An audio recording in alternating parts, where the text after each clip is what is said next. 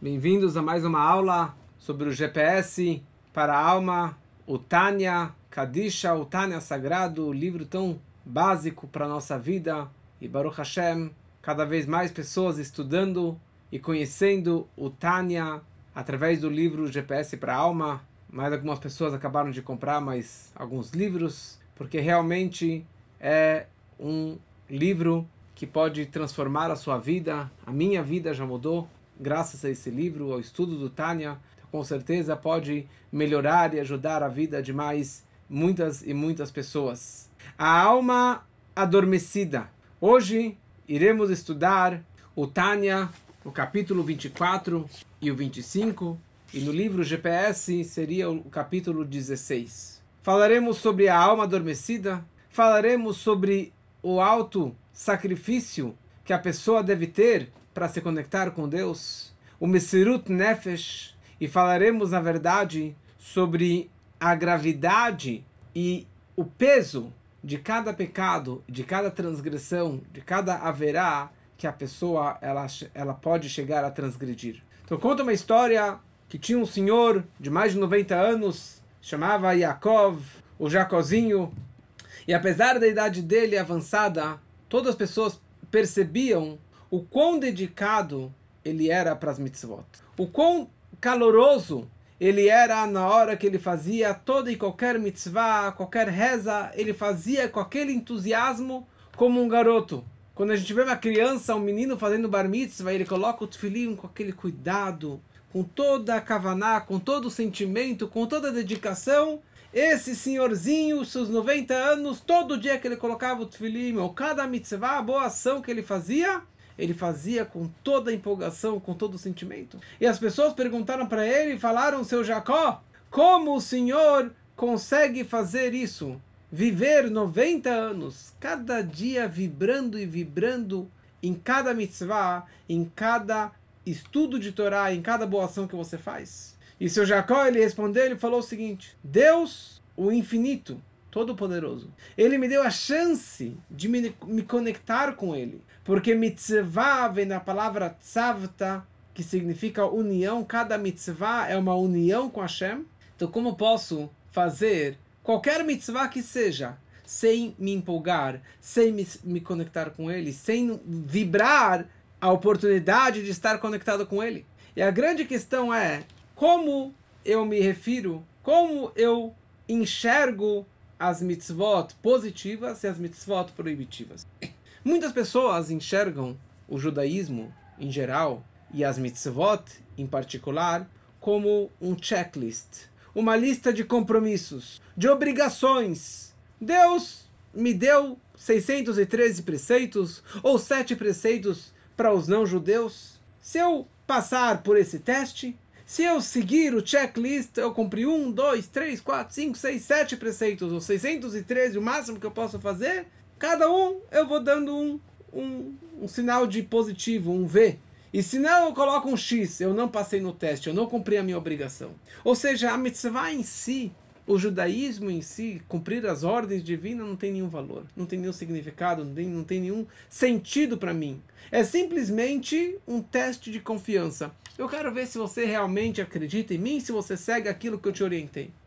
Mas existe uma visão muito mais profunda e muito mais verdadeiro. Que o judaísmo e as mitzvot e os preceitos que nós cumprimos ou devemos deixar de cumprir, de transgredir, a mitzvah própria causa um efeito espiritual muito forte em mim e no mundo todo. No momento que eu falto uma mitzvah, não somente que eu, eu tirei nota zero, mas eu deixei de transmitir uma luz para dentro de mim, que eu receberia através dessa ação, e eu deixei de transmitir essa luz para o mundo todo. Como explicamos no último capítulo, que cada mitzvah, o ato, o feito da mitzvah na prática, me conecta diretamente com Deus, uma união, uma unificação eterna e absoluta.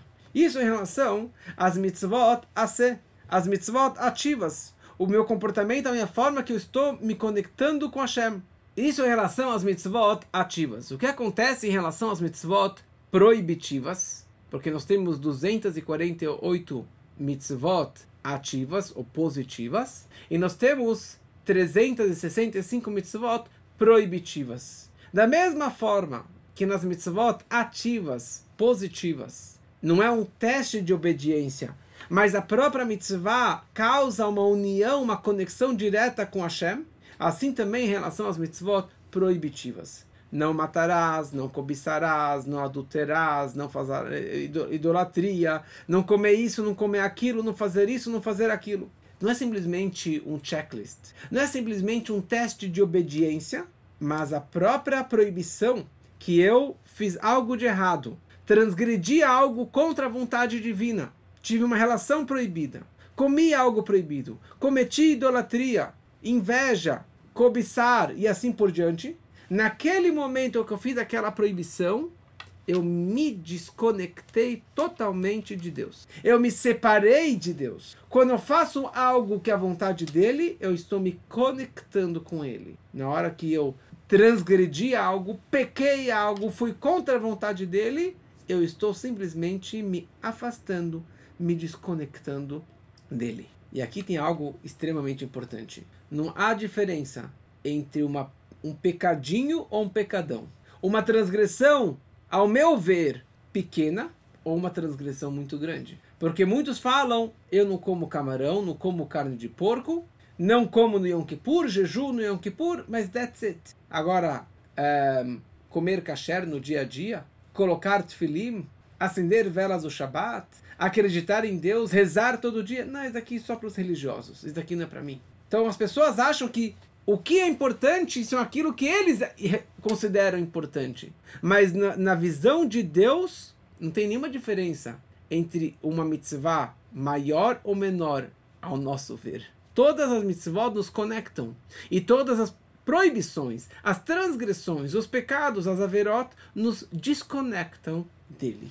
E agora tem algo a mais. Não somente que uma transgressão, que uma haverá, a palavra em hebraico é haverá. Haverá significa uma transpor. Você está transpondo a tua energia de um lugar para um outro lugar.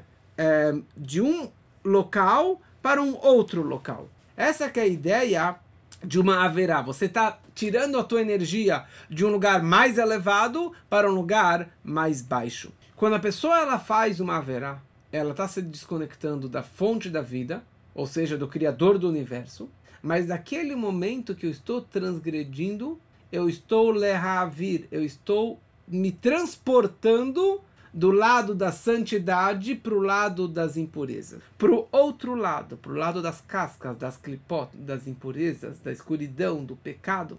De certa forma, eu estou me rebaixando para um nível muito baixo abaixo das impurezas, abaixo das coisas negativas. Sabe por quê? Porque as cascas, as impurezas, o Satã, o anjo do mal, o anjo da morte, eles estão fazendo a missão deles no mundo. Eles foram criados para fazer aquilo, para matar as pessoas, para provocar o homem a pecar, a levar o homem para o mau caminho. Ele está fazendo a missão dele. Agora eu fui criado para fazer a vontade de Hashem. E eu não estou fazendo a minha missão. Eu estou indo contra a unidade de Deus, a unicidade de Deus. Eu estou indo contra a minha missão. E estou sendo, dessa forma, pior, inferior às próprias impurezas, às próprias cascas impuras, às clipot. Por isso, na hora que eu faço um pecado, do menor que seja, do mais, ao meu ver, insignificante que seja, naquele momento eu estou me desconectando totalmente da união, da unicidade máxima de Deus. E a frase que o Alter Rebbe traz aqui no Tânia é que um mosquito, um pernilongo, uma mosca é melhor do que você. Vem antes do que você. Porque quando a pessoa ela peca e ela transgride a vontade de Deus, a gente fala para ele, desculpa, mas o mosquito, um, um, um bicho, certo? Uma criatura tão insignificante, tão baixa, ela vem antes de você. E sobre isso tem uma história muito bonita. O rabino David Grossman, que é um grande rabino de Israel, de Migdala Emek, um rabino que faz um trabalho maravilhoso com crianças, é, com famílias, com lares quebrados, com famílias é, carentes, crianças abandonadas, e ele criou toda uma instituição muito bonita lá no norte, lá em Migdalaem. E ele tinha muita ligação com o Rebbe, apesar que ele não é Chabad, mas ele tinha muita ligação com o Rebbe. E ele descreve o seguinte, certa vez ele estava em Nova York, e ele recebeu um telefonema do secretário particular do Rebbe, Rabbi Klein.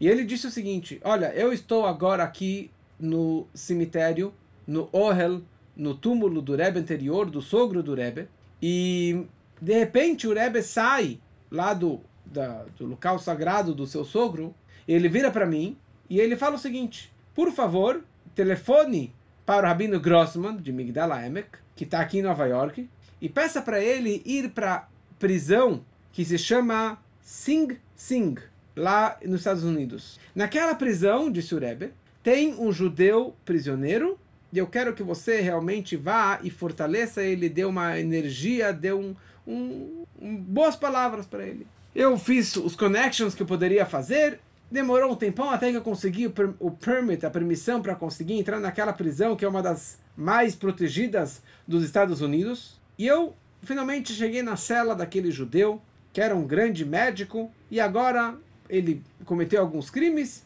e ele acabou sendo preso. E ele estava preso, de, depressivo, desistiu da vida e estava realmente pensando em suicidar. E quando eu cheguei na prisão, disse o Rabino Grossman, o homem vira para mim, o médico vira para mim e fala: Eu estou aqui, prisão perpétua. E essa pessoa, esse doctor, ele tinha feito chuva, ele tinha se arrependido de tudo que ele fez na vida. Ele acabou se aproximando de Deus e rezando da forma que ele poderia se, se conectar. E daí eu virei para ele e falei: Olha, eu tenho regards, eu tenho lembranças para você de alguém. Ele falou: Para mim? Lembranças? Quem que pensa em mim? Ele falou: Existe uma pessoa no mundo que se chama Rebbe Milubavitch o grande líder mundial que mora lá no Brooklyn, ele mandou lembranças para você e me enviou que eu viesse até aqui para conversar com você. Quando ele escutou isso, ele ficou desesperado, começou a chorar e chorar e chorar, e ele não conseguia falar de tanta emoção. E ele começou a descrever que ele estava, ele queria se suicidar, ele queria, ele tava, tinha desistido da vida, não tinha nenhum sentido mais por que ele viver, ele não tinha mais chance nenhuma de uh, ser liberto ele virou um número. Ele já não era mais um ser, não era um do, grande doctor, ele virou só um número na prisão. Eu sempre ajudava pessoas e agora de repente eu virei um grande prisioneiro. Ele falou: Eu quero simplesmente me matar porque não tem mais valor para essa vida. E naquele momento eu falei para ele, eu me, eu me assustei, eu falei para ele: Você é um judeu, você foi escolhido por Deus e é melhor uma ação neste mundo do que toda a estadia no mundo vindouro.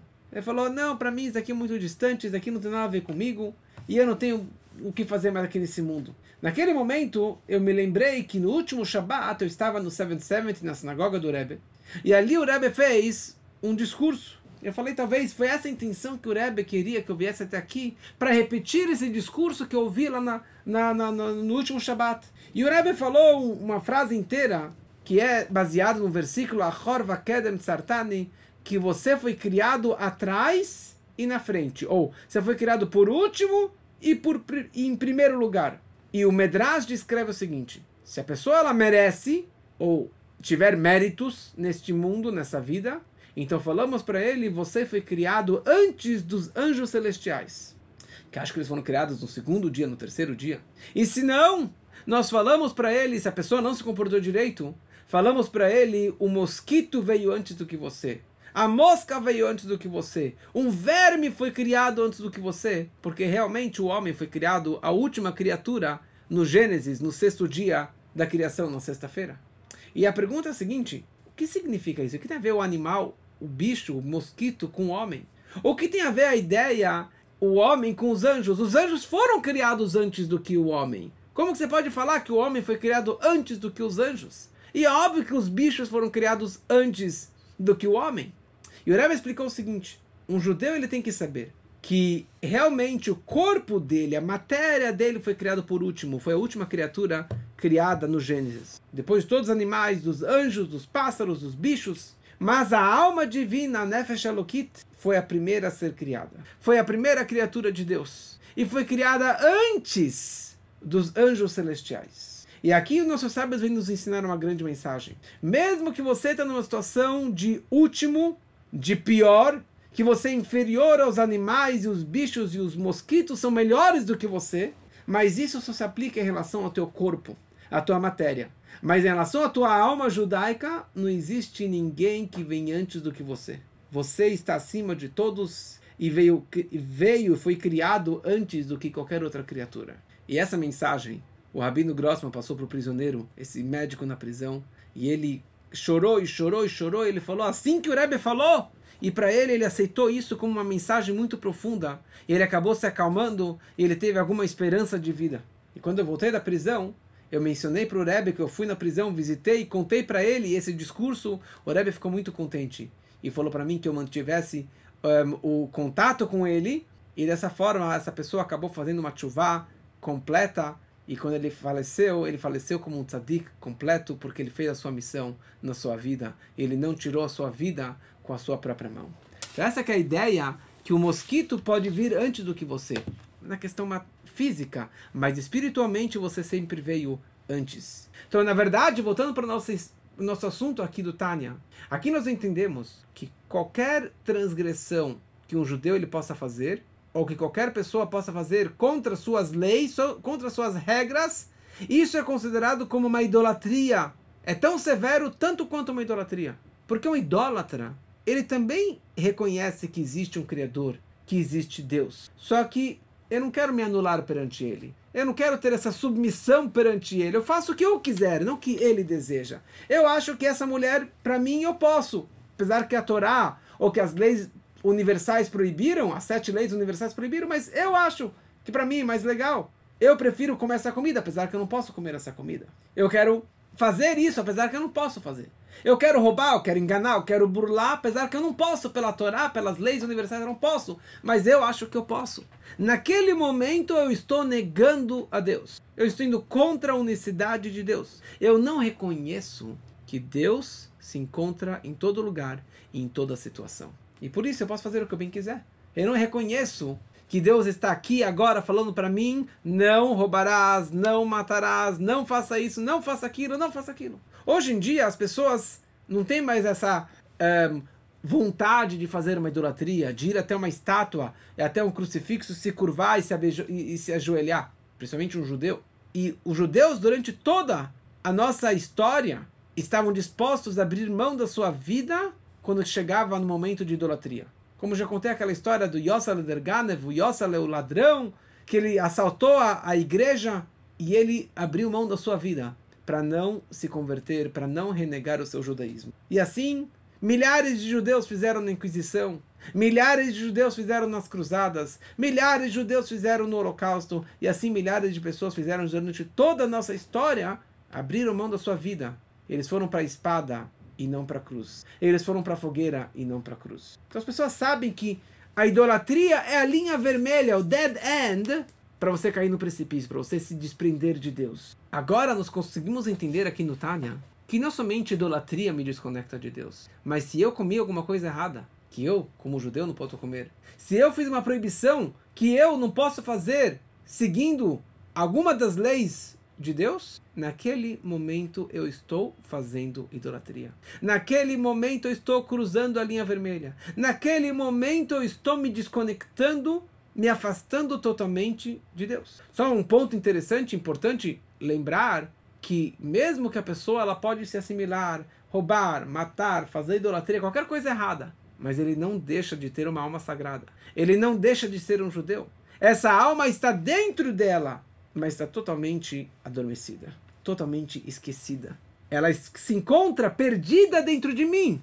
Por isso que eu posso descer para os níveis mais impuros, mais baixos. Então, mesmo na hora da transgressão, eu não estou descendo somente com a minha alma animal, mas a minha alma divina, meu Nefesh Elokit, também está descendo. Ou seja, não somente o meu mau instinto está pecando, mas o meu traço positivo, a minha alma divina, ou pedaço de Deus que se encontra dentro de mim, também está se sujando naquela hora. Naquele momento, a minha alma divina está descendo.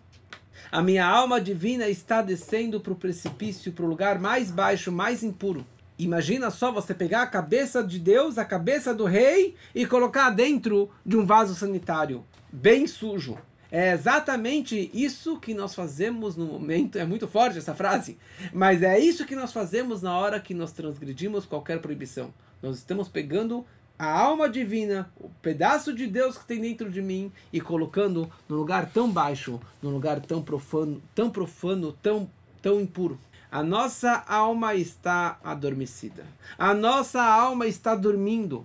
A nossa alma ela pode estar esquecida lá dentro. Ela está anestesiada. E por isso que ela não sente nada. E por isso que não sinto nada. Eu posso pecar, eu posso me assimilar, eu posso roubar, eu posso matar, eu posso comer coisas erradas, eu posso ter uma relação proibida, eu posso transgredir o Shabat, as comidas e tudo, e falar, e aí? Não sou mais judeu. E qual o problema? A questão é que você não sente porque a alma está anestesiada. Você está tão baixo, a tua alma está tão perdida, está tão adormecida há tanto tempo que você não sente mais que se você fizer alguma coisa pequena, você está se afastando de Deus. Você não sente que dessa forma você está fazendo tipo uma idolatria, você está se desconectando totalmente de Deus na hora que está fazendo aquela transgressão. Porque nós estamos tão imersos, mergulhados nos prazeres mundanos, materiais, do cotidiano que você acaba esquecendo da nossa alma divina, você acaba esquecendo da nossa conexão com Deus. A nossa alma ela pode se despertar e normalmente as pessoas se despertam numa hora de um desespero, numa hora de um apuro, numa hora de perigo. Quando a pessoa ela vem e coloca uma arma na cabeça, fala seu judeu desgraçado. Você fala para ele e ele te ameaça. Hoje em dia não tem mais isso, graças a Deus. Mas quando que teve guerra em Israel, agora todo judeu, todas as pessoas se conectam falam: como pode ser isso? Como que eles estão matando pessoas? Como que eles estão jogando milhares, centenas de bombas contra Israel? Todo mundo se desperta naquela hora. Na hora do perigo, na hora do apuro, fala: Eu sou judeu. Sim, eu sou judeu. Eu não pratico nada, mas eu sou judeu. Mas cada pessoa, ela se desperta numa outra hora de apuro, numa outra situação que pode levar ele a se despertar. Cada pessoa na sua individualidade. Tem pessoas que só se ele tiver que entrar numa casa de idolatria que ele vai despertar a sua alma judaica. Cada pessoa tem o seu limite. Não, casar com uma pessoa que não é judia, isso nunca vou fazer. Comer porco nunca. Isso aqui é o assim, se eu comer porco não sou mais judeu. Se eu comer Yom Kippur não sou mais judeu. Mas tem pessoas que isso eles já fazem, não, também já comem, já, já se assimilaram e fazem de tudo. Mas ter uma estátua, isso já não. E tem pessoas que já têm. Quer dizer, cada pessoa tem o seu limite. Outros falam, para mim, comer alguma coisinha que não seja 100% kasher também já é o meu limite. Falar algo de mal contra outra pessoa, enganar uma outra pessoa, falar mal, isso aqui é o meu limite. Mas o ponto essencial, interno, que tem dentro de cada um de nós é o mesmo. O Pintalei, do pontinho judaico, a alma judaica que tem dentro de cada um, é a mesma. E aqui tem uma história que descreve isso, uma história muito bonita, que certa vez tinha um, um rabino que ele estava aproximando muitas pessoas para a Torá, para a mitzvot, para o judaísmo, e uma pessoa virou para ele e falou: O que, que você se importa comigo? Você é judeu, você é religioso, eu não sou religioso, eu sigo a minha vida. E ele falou para ele, o rabino falou para ele, falou: Olha, um, o povo de Israel é como um, um Sefer Torah, um rolo da Torá. E na Torá tem centenas de milhares de letras. Se uma letra da Torá a tinta apagou, todo o Sefer Torah, todo o rolo da Torá está incompleto, está inválido e não podemos ler naquele rolo da Torá. Assim também o povo de Israel. Se tem um judeu que a sua tinta está apagada, está borrada, então o povo está incompleto. Então por isso que eu quero te ajudar, eu quero te completar para que o povo esteja perfeito. Ele volta para Nova York e ele descreve essa história para o Rebbe. E ele falou: Olha, eu dei essa parábola, esse exemplo que um judeu é que nem uma tinta do pergaminho e que pode ser apagada. O Rebbe ficou muito bravo, ficou muito indignado e falou: Está totalmente errado. Você não pode falar que um judeu é como uma tinta no pergaminho que você pode apagar aquela tinta.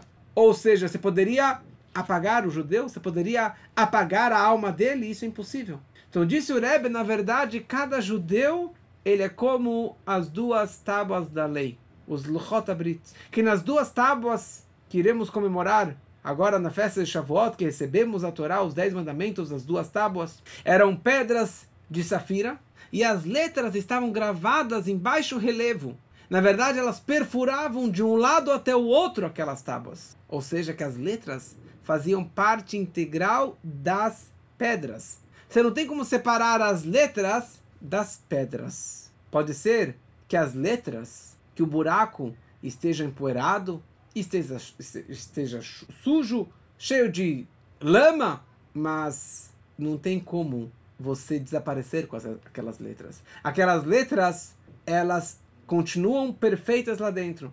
A cobertura, ou isso que está encobrindo essas letras, é somente algo superficial. Se você soprar, bater um pouquinho, limpar um pouquinho, as letras vão aparecer, vão surgir. Assim também em todo judeu. Com certeza que a alma de todo judeu são perfeitas, são intactas, estão gravadas nas tábuas da lei, estão gravadas e conectadas para sempre com Deus. Só que pode ter uma sujeirinha que pode encobri-la, mas ele continua o tempo todo conectado com Hashem. Nos últimos capítulos, nós passamos bastante por vários assuntos que isso, na verdade, deveria mudar a nossa perspectiva, a nossa visão da vida, a visão do mundo, a visão de Deus, a visão sobre o judaísmo, sobre as mitzvot.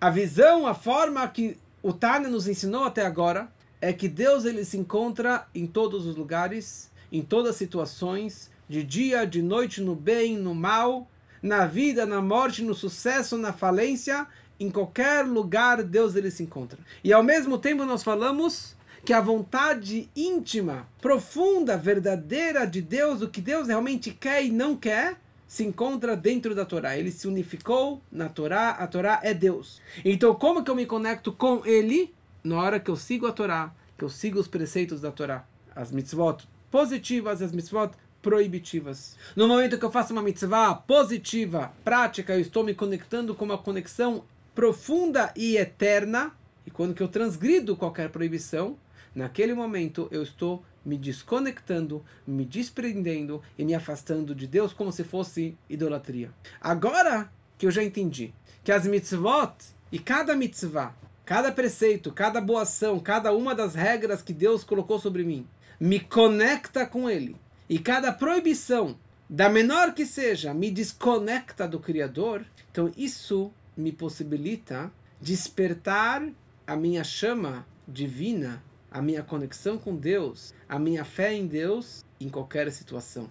Não somente na hora de apuro, de aperto, de desespero, mas na minha vida, no meu dia a dia, no, nas coisas mais triviais, eu vou conseguir sentir e conectar e visualizar a minha conexão ou desconexão com Ele. Porque normalmente as pessoas não passam não passa por Messirut Nefesh, por autossacrifício, por apuro, que você tem que abrir mão da sua vida, que você tem que decidir se eu tenho a ver com Deus ou com o lado do mal. Então, no dia a dia, você está no trabalho, está no negócio, está nas relações, você, tá, você segue a vida e você não, não sente a necessidade de despertar a sua chama judaica, de despertar a tua fé em Deus e de entregar a sua vida. O Tânia nos ajuda para entendermos como que na verdade nós vivemos o, o tempo todo numa situação de apuro, numa situação de urgência e de perigo. Quando que eu viver dessa forma, enxergar dessa forma, vai ser mais fácil de eu despertar isso, de viver isso no dia a dia. E isso, com isso nós entendemos que o, o nome desse livro que é o livro do Benonim, o livro dos intermediários. E nós falamos que cada pessoa pode e deve almejar chegar no nível do intermediário, que é alguém que tem um autocontrole, que controla o seu pensamento, a sua fala, a sua ação. Cada pessoa consegue fazer isso. Se você mentalizar isso que falamos até agora, cada pessoa ele consegue se conter de não fazer o mal, de não transgredir a vontade divina, nem no pensamento, nem na fala e nem mesmo na ação. Porque da mesma forma que cada pessoa, da pessoa mais simples que seja, numa hora de apuro, numa hora de desespero, ele com certeza vai entregar a sua vida, porque não há outra opção. Assim também nós. No momento que eu entendi e interiorizei os conceitos que falamos até agora, que nós vivemos uma hora de apuro, numa situação de apuro, que cada transgressão, que cada situação negativa contra a vontade de Deus naquele momento é uma idolatria, eu estou me desprendendo, me desconectando, me afastando dele, se você parar e meditar e vivenciar isso, você vai conseguir levar na prática. Que cada situação, você não vai ter que pensar muito Eu não vou fazer isso, eu não vou comer isso, eu não vou me relacionar com aquela pessoa, eu não vou enganar, não vou mentir, não vou fazer tal tal coisa. Óbvio que eu vou colocar tefilim, óbvio que eu vou rezar, é óbvio que eu vou estudar, óbvio que eu vou dar caridade, que eu vou dar o dízimo, que eu vou ajudar o próximo. Porque essa é a forma que eu me conecto com ele.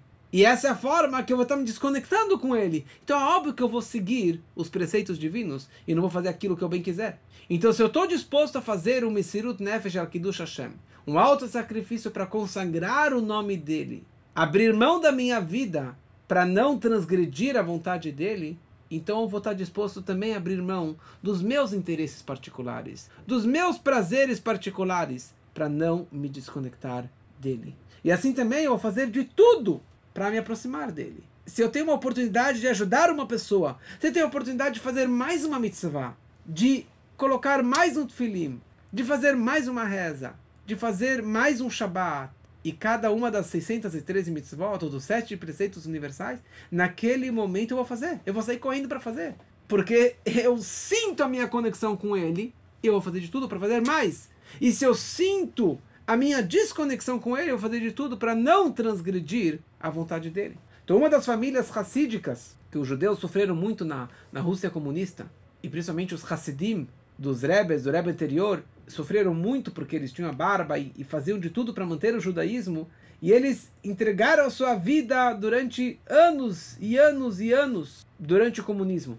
Dificuldade para fazer um Shabat, para ter uma barba, para fazer um Brit Milá, para fazer um casamento judaico, para educar as crianças no caminho de Torá, tudo era perigo de vida.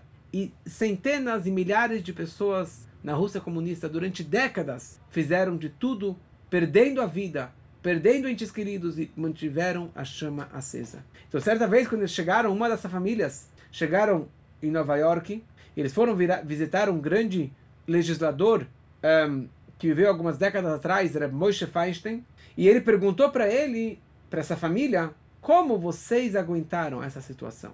E vocês não abriram mão de nada, de nenhum preceito judaico. E a família respondeu para o rabino, falou, there is no other option. Não tinha outra opção. Como que eu iria abrir mão de qualquer preceito judaico? Ou seja, não existia outra opção.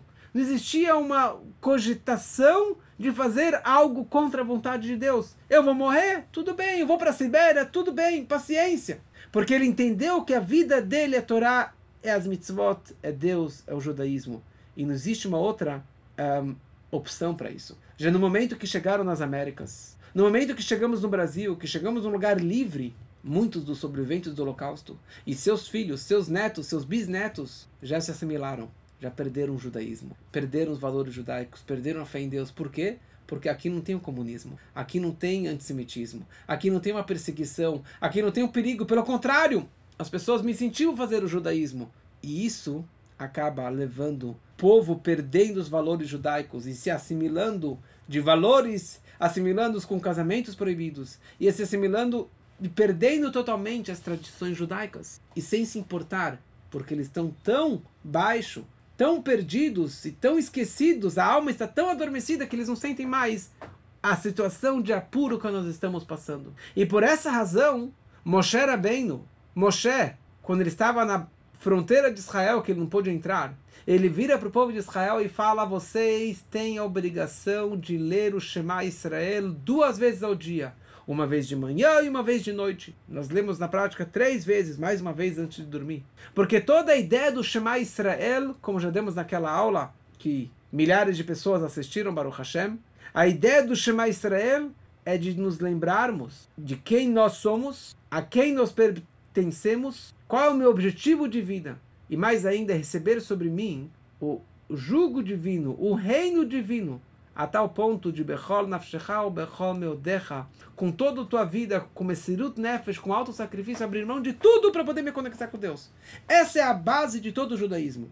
Porque no momento que a pessoa ela sabe que ela tem a força, a capacidade de entregar a sua vida para não se desconectar com Deus e para se apegar mais a Ele, então eu tenho a força também do meu dia a dia de guerrear contra o meu instinto negativo, contra a minha alma animal e de sempre fazer o bem. Que possamos realmente vivenciar isso e vibrar isso e meditarmos isso na hora que falamos o Shema Israel. E isso vai nos dar força para que no dia a dia eu possa viver dessa forma, de uma forma plena e completa e totalmente conectada com Hashem, com todas as forças, que possamos realmente viver dessa forma e levarmos essa energia e essa brachá para a nossa vida.